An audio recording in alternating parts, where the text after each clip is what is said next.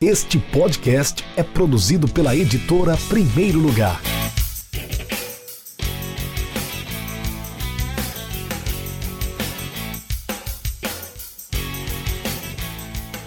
Olá, amigo ouvinte do podcast do Rafael Moraes. Hoje nós vamos direto ao ponto. Eu quero comentar a sensação do momento, esse time do Flamengo, líder do Brasileirão e finalista da Libertadores da América. Para além do êxtase do torcedor rubro-negro e dos comentários maliciosos dos, dos rivais, eu acho importante destacar que o treinador Jorge Jesus, o português, elevou o time do Flamengo a um patamar de excelência a nível nacional, já a nível sul-americano, já está na final da Libertadores da América, afinal de contas. Um trabalho muito bem feito que traz conceitos e ideias que ele já usava nos clubes por onde ele passou na Europa, principalmente em Portugal. O Flamengo com a bola joga num 4-1-3-2, 4-1-3-2, muito ofensivo, muito propositivo, joga com a bola no pé, no campo do adversário, isso que muitos julgam como o futebol bonito, né, o futebol bem jogado.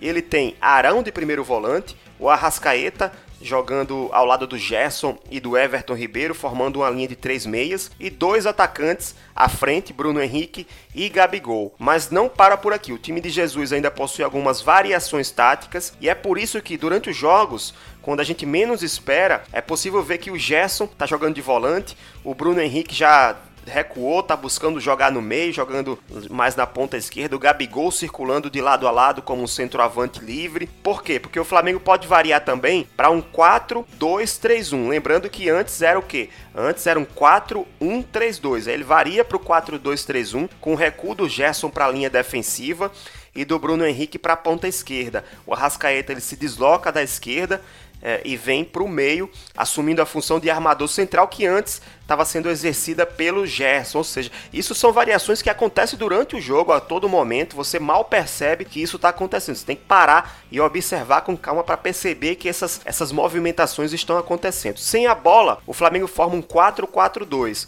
mais simples, né? com o recuo dos pontas para ajudar na segunda linha de marcação. A primeira linha tem os laterais e os zagueiros, a segunda linha os dois volantes, com o Gerson jogando já de volante e os dois pontas recuados, a Rascaeta e também o Everton Ribeiro, que fica pela direita. Everton Ribeiro, que é um dos principais jogadores desse time do Flamengo, apesar de não marcar muitos gols, é um jogador que chega muito ao ataque e ajuda muito na construção ofensiva, na criação. Enfim, é um time com um nível de organização muito eficiente, com movimentos e ideias táticas que são bem executadas, que não à toa, não é à toa que vem encantando a todos, vem marcando muitos gols e fazendo o Flamengo ser o, o time mais europeu da América do Sul. Melhor em quase todos os quesitos, quase todos os fundamentos até o presente momento nas duas competições que participa, tanto no Campeonato Brasileiro, que é líder com pontos de sobra, como na Libertadores da América, que chega à final, se não é o favorito, é também é, chega com a grande possibilidade de ser campeão. Na goleada da última quarta-feira diante do Grêmio, o Jesus soube tirar proveito da marcação individual que o time de Renato Gaúcho exercia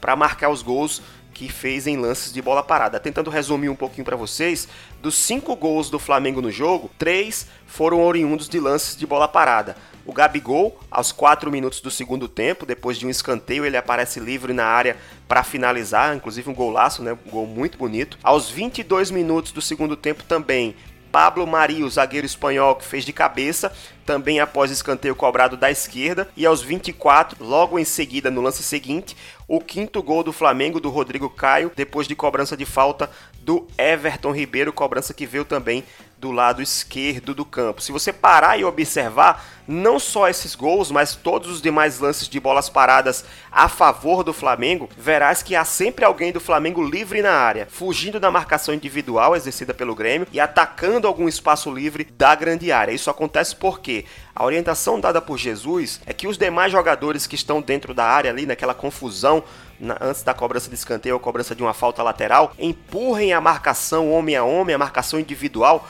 para um ponto específico da área, como se aqueles jogadores que estão sendo marcados puxassem a marcação para o lado esquerdo, por exemplo, e no lado direito ele proporciona que abram-se espaços livres para que a bola chegue limpa a algum atacante em condições de finalização. Isso aconteceu várias vezes durante o jogo. Se você observar nessa pegada, o Flamengo não só fez três gols, mas também criou várias outras oportunidades de fazer gols dessa maneira. Então, palmas para o Flamengo de Jorge Jesus, o time que é o mais europeu do futebol sul-americano. Toda sorte aos brasileiros na final da Libertadores, diante do River Plate no mês que vem em Santiago do Chile. Estarei aqui na torcida, espero que os brasileiros também deixem de lado essa birra contra o Flamengo. É um grande time, então nós temos que torcer pelo futebol brasileiro. Nós reclamamos tanto que não temos grandes conquistas. Nos últimos anos, os clubes brasileiros não vêm conquistando grandes resultados. Então, quando temos essa oportunidade, temos sim que torcer, ser a favor do Flamengo, independente se você torce pro Fluminense, pro Botafogo, pro Palmeiras, pro São Paulo, pro Corinthians, pro Santos. Agora, se você for vascaíno,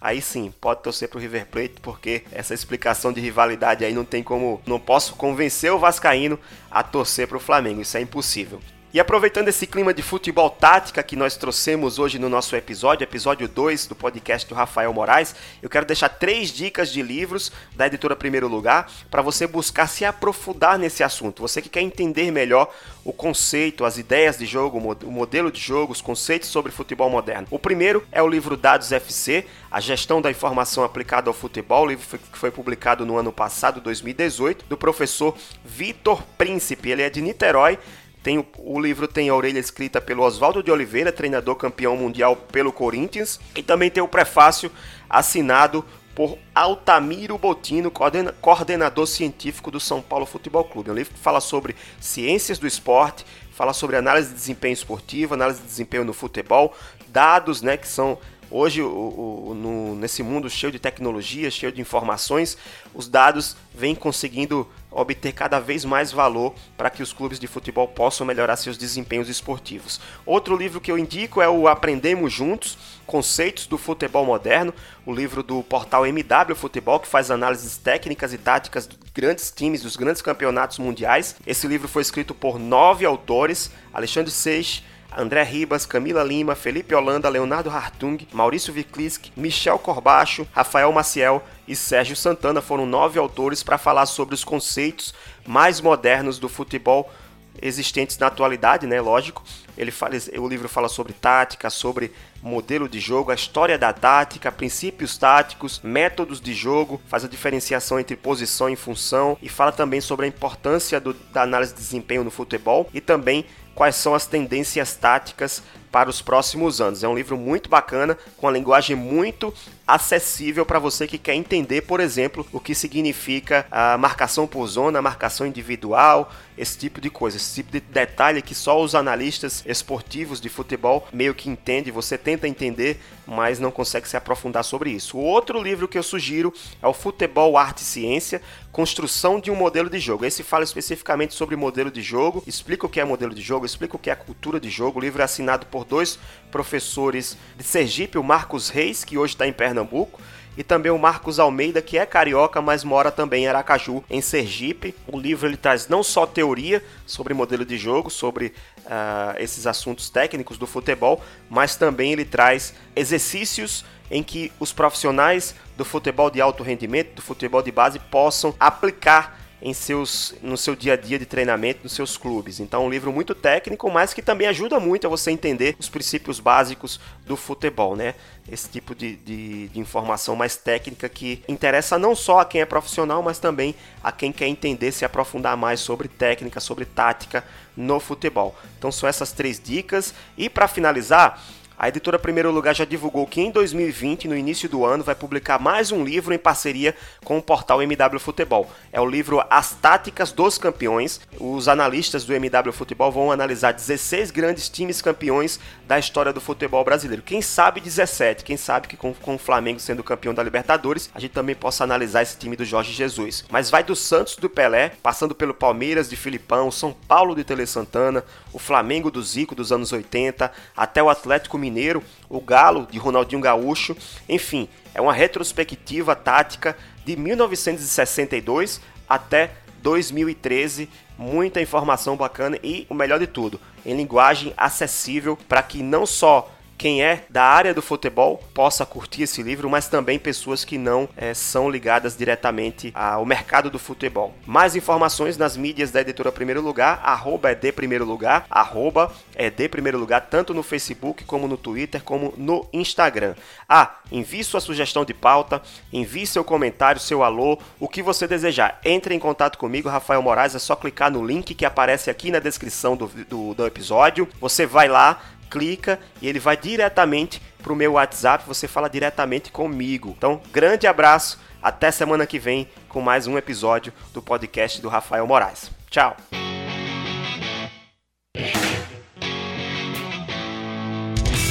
Acesse www.edprimeirolugar.com.br e conheça nossos livros